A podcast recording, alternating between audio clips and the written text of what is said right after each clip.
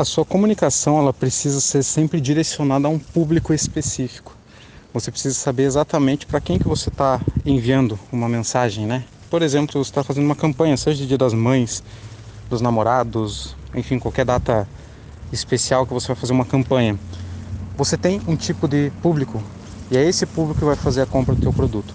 Ah, isso quer dizer que você vai estar tá limitando, não vai estar tá vendendo para outras pessoas? Não.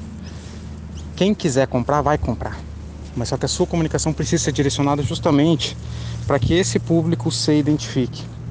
É, você pode usar isso tanto para campanhas quanto para postagens normais suas redes sociais.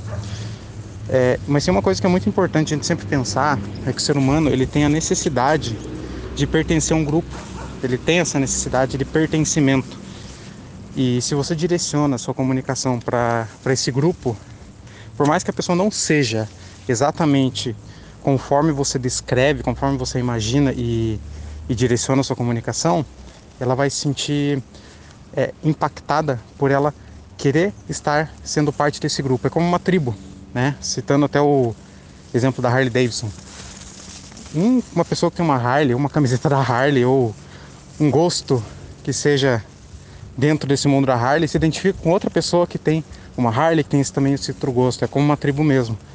Então, se você direciona essa comunicação, você tem muito mais chance de atingir seu público e aprimorar ainda mais a venda do seu produto ou serviço.